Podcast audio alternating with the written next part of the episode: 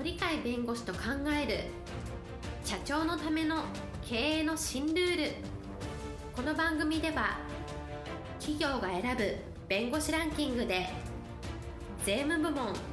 1位に輝き70冊以上の本を出版し多くの経営者を支えてきた鳥飼茂勝が社長経営者独立希望者起業家のための経営の新ルールについてお伝えしていきます。それでは今回の番組をお楽しみください。えー皆さんこんにちは。お元気でしょうか、えー元気がすべての源です。この番組で元気をお届けしたいと思います、えー経営参謀の鳥飼です、はい、パラリーガルの高瀬です。えー今日のテーマは読書というテーマで読書、はい、読書の効用はどういうところに及ぶのかという話ですね、はい、はい、普通はあの読書っていうとおどちらかっていうと、まあ、知的なあー発想で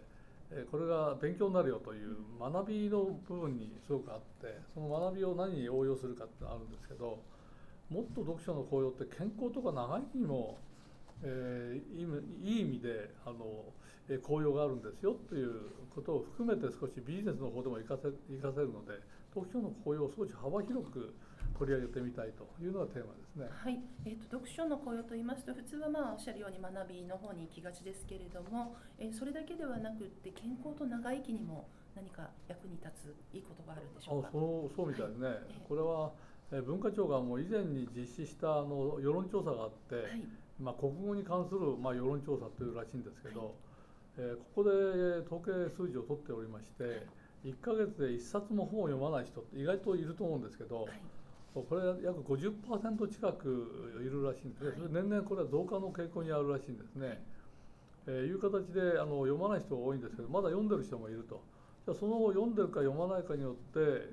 えー死亡率とかですね、はい、健康にあの影響を与えるかどうかっていうのはこれもあのいろいろと調査があって、えーアメリカの雑誌でソーシャルサイエンス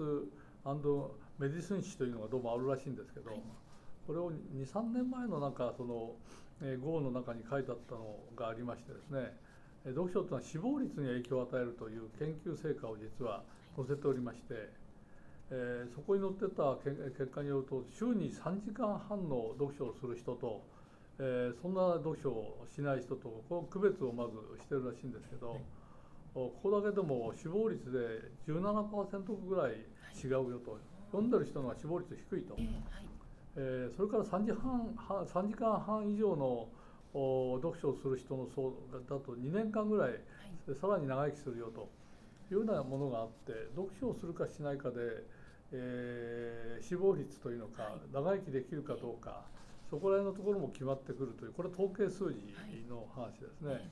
もう一つは医学的なものでえ読書はストレス対策になるっていうこれもえ統計数字があるようでえー30分間読書するとストレスが68%減るはい、ということですから、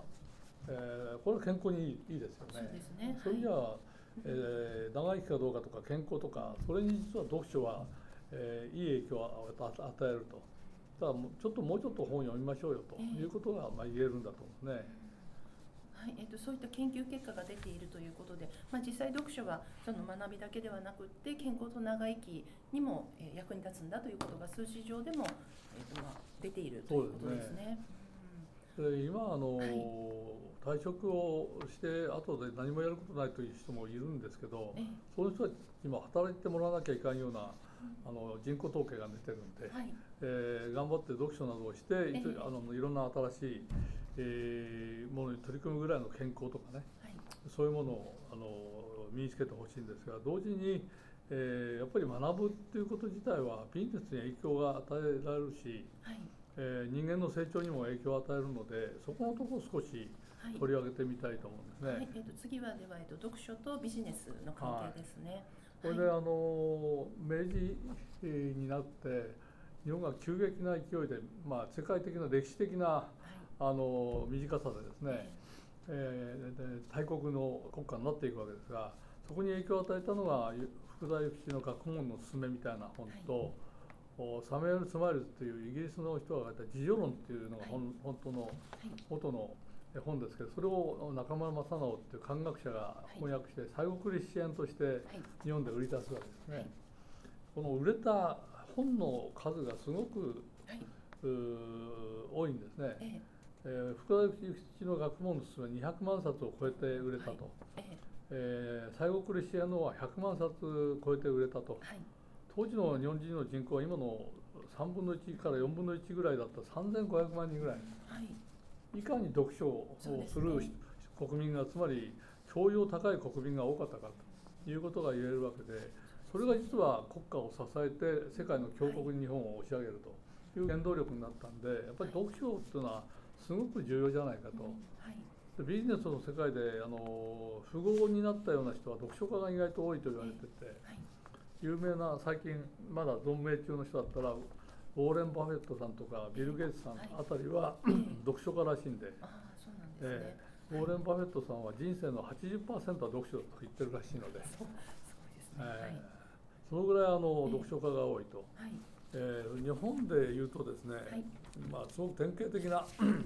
人で有名なのはあの、えーファーストリテイリングはい。でこれの柳井さんっていう会経営者いますね、ええ。この方も読書家で有名なんですけど、はい。えピーター・ドラッカーの考え方をあの経営に取り入れたとい。うことでもはい有名なんですけど、松下幸之助を尊敬されててるようでその本はほとんど読破しているとい。うぐらいの、えー読書をしてそれであれだけの立派な、えーユニクロを作り上げたというので、やっぱ本から得た知識っていうのは自分にに置き換えて自分のしあのまあえーまあ、企業のやってることに置き換えた形でそれを応用して、えーそういうことをなさったんだと思うんですけど星野リゾートの、ええ。ー星野社長っていうのもどうも読書家らしくてですね、えー本は読むだけでは持ち歩いて徹底的に、えーいいものは真似をすると。つまりいいとこだけつまみ食いしてこれやろうっていうんじゃなくて、その本に書いてあったことがうんこれはいい会社あれいい経営だねっていうふうに思ったら全て真似するっていう徹底ぶり、えーはい。それはあの実践的だと思うのは何かというと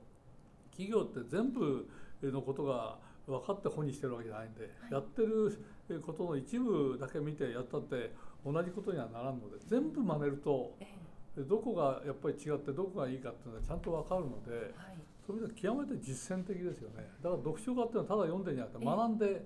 応用してる使ってるっていうところに力があるんで、はい。だから読書っていうのはなんか知識があるんじゃなくて読書は知識を得るだけではなくてそれを活用する。しかも自分の仕事に活用する。あるいは社会のために使うと。活用があってこその読書。これが学ぶってことの意味なんで、えーそういうことからするとやっぱり読書をする習慣とか読書をしてそれを実際の自分の生活とかそういうのを生かすと。あるいはあの自分のビジネスとか仕事の場に生かすというそこのところをいかに身につけるかが大事だと思うんですねですね。今まであのお話に出てきた、えっと、ウォーレン・バフェットさんですとか、はい。ビル・ゲイツさんあとファストリテイリングの柳井さんと星野リゾートの星野さん、皆さんまあそういうふうに大の読書家でいらっしゃはいるということですけれども、おそらくそれは読まれるだけではなくってそれを何かこう素晴らしく活用されているということですよね。ええだから学んで時にこれを習うっていう言葉が論文にあるじゃないですか。ええはい。だから学んで復習したり復習して知識をお正確にするっていうだけじゃ意味ないんで、ええ時にこれを習うって習うって結局何らかに応用する使うっていう活用が入ってると思うんですね。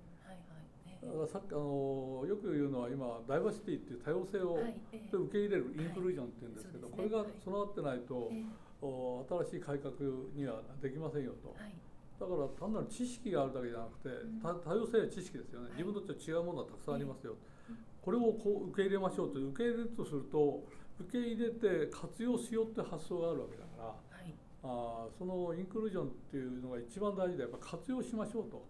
やってみてダメだったら直していく、はい。ダメだったらそれ捨ててまた新しいのをやっていくっていうはい。常にその繰り返しで失敗みたいなものをずっとやる続けることによって最後の成功につなげるみたいなのがあるじゃないですか。はい。そういう形からと実践を考えながらあのやるべきものが、えーあるんじゃないかと思うんですね。はい、そういった、えっと、読書をそう読むだけではなく活用するということからそのダイバーシティとインクルージョンのようにこう多様性を受け入れるだけではなくってさらにそれを活用するというそこまで。なぜかっていうと読書ってもうあの作られた本じゃないですか。ね作られた本も昔のものを書いてる本もあり今のことを書いてる本もあるけど、どちらにしても何か実践をした結果が書いてあるのたくさんあるわけで、はい。よくあの論語でいうところのお温故知新ってありますね、はい。古きを訪ねて新しきを知るっていう、あれは古いところの考え方っていうのは原始的なんで根本的の人間に近いところ人間の一番原始に近いところ、知識しかないところでやってるわけではい。だんだんだんだん古くなってあの新しくなってくるといろんなものがあって複雑になってよくわかんないと。だから論語とかああいうのはもう二千数百年前に出来上がった本なんだけど、はい。本質的なところを書いてあるから今でも応用できる、はい。応用の範囲が広いっていうのがあるので、読書っていうのはそういう古きを訪ねた新しきを知るというためにははい。あのすごく重要なものなんで、そうですね、うん、そこを応用しないってことがおかしいですよね。うん。それは読むだけ本質を読むだけではなくってそれを応用することこそがもしかしたら一番重要な。だって古いものほど根本的だから、はい。ええ。えあの十四条の原本は和でしょーはい。和っていうことをちゃんと理解したら今はどうやって応用するんですかなと応用は自在じゃないですか。はいだから令和にしたち今の今度新しい言語の令令和はまさにはい。古きを訪ねて新しきを知る多様性で人を受け入れましょうっていうのは和だから。ということたちは古いもっともっとも源に近いところ源泉に近いところのことが書いてあるのは昔だから昔から学ぶことが今は多いんじゃないかなと思いますから。あの古いビジネス形態で成功した例もあるとするとそこから学んだら今の新しい形態にも重要にはいあの応用に使えるんじゃないかと思うんですね。今日のテーマ読書ということでした。日今日一日元気に過ごしてください。はいありがとうございます。本日の番組はいかがでしたか？この番組は毎週月曜日7時に配信いたします。それでは次回の配信を楽しみにお待ちください